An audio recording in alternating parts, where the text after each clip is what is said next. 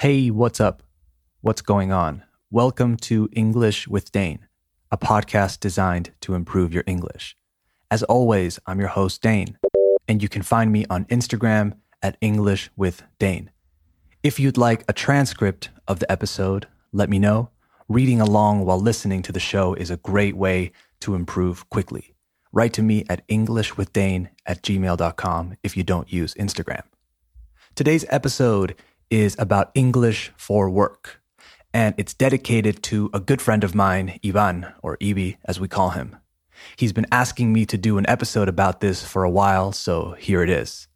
We're going to look at a few things a phrasal verb you can use in the workplace.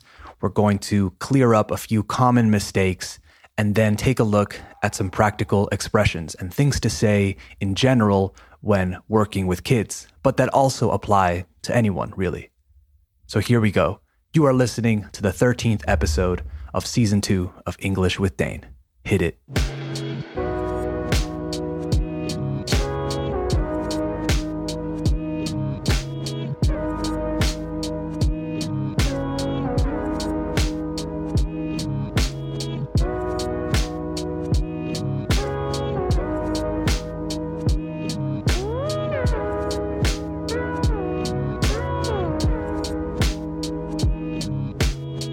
Okay, we have officially started the show. And like I mentioned in the intro, we're starting with a phrasal verb. Phrasal verbs can be really tricky, and it's something most of my students struggle with. They have a hard time with them. I mentioned a few episodes ago that one of the reasons why people think they're difficult is because there are so many different ones to remember. That's why I just wanted to focus on one today. Eso sí, we're going to break it down and look at several of its meanings, varios de sus significados. The phrasal verb we're going to take a look at today is to set up. As you know, phrasal verbs are verbs that are combined with other types of words like adverbs or prepositions. And in this case, we have the verb set with the adverb up, giving us to set up. I chose this phrasal verb not only because it's quite common to hear in the workplace, but because it's a really practical one too. It has several different meanings, and I'm sure at least one of them will be useful for you. Let's take a look at the first one. To set up means to organize or plan something, such as an event or a system. For example, let's set up a meeting for Thursday to talk about the budget. Or maybe I think we should set up a conference call with our top clients. So we use it like convocar in Spanish. If you're telling someone to convocar a meeting, you can say set up a meeting or set it up if you want to use a pronoun. So a word that replaces, que reemplaza, the thing you are talking about. Here's where a common mistake occurs or happens. Some of my students will say set up it because they are replacing the meeting with the pronoun it. But it's important to remember when including a pronoun that the best way to do it, or well, the only way to do it, is to separate the phrasal verb and put the pronoun in the middle. So we say set it up and never set up it. It can get tricky because people will say it quickly and you might miss it.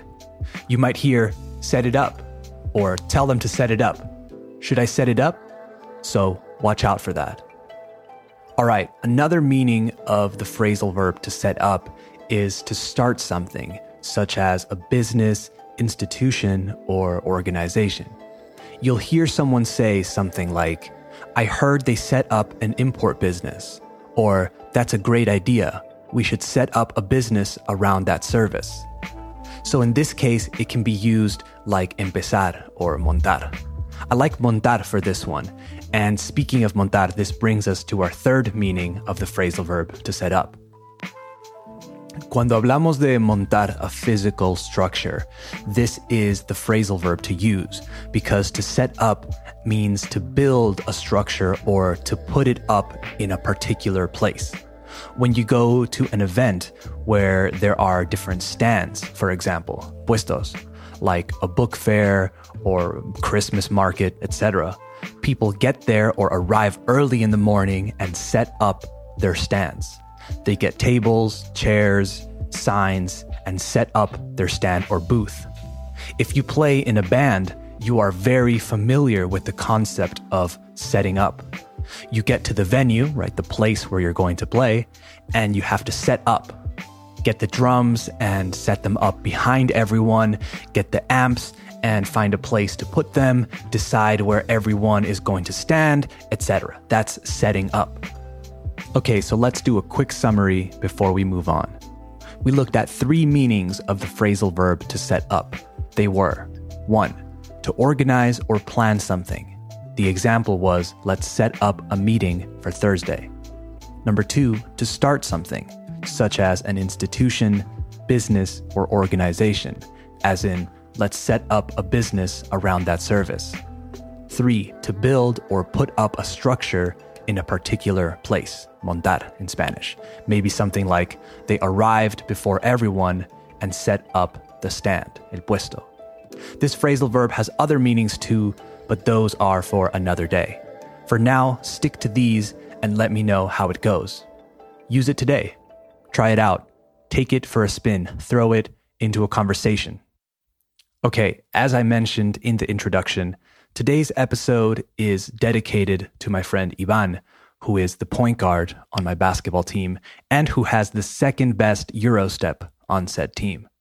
I understand that you guys don't know him, but I thought it would be relevant because he's a physical education teacher and he has to speak to his students in English.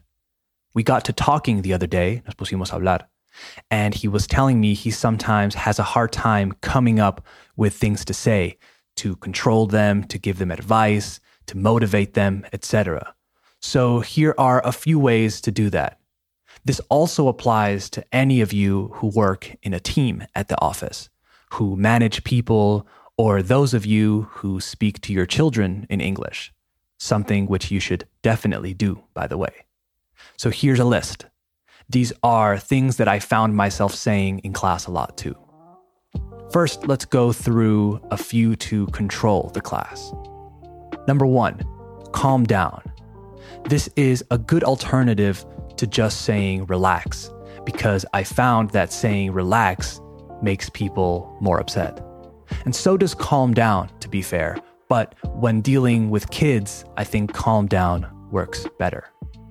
Number two, settle down. This one is really similar to calm down, but it's less about being angry or frustrated and more about just the class being noisy or too excited in general. Settle down is maybe the thing I've said the most in my life when being in a classroom with kids. Be careful with this pronunciation.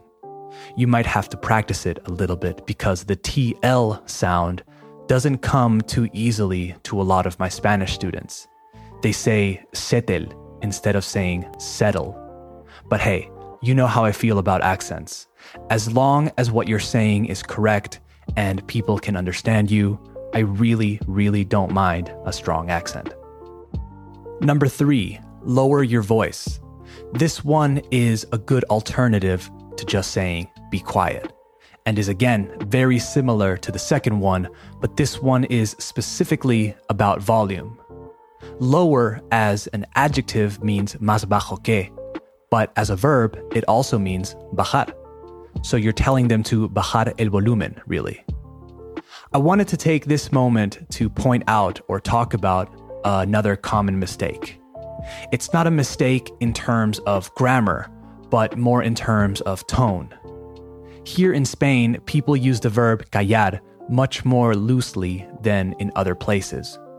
You'll hear teachers say callados, and it doesn't sound that bad.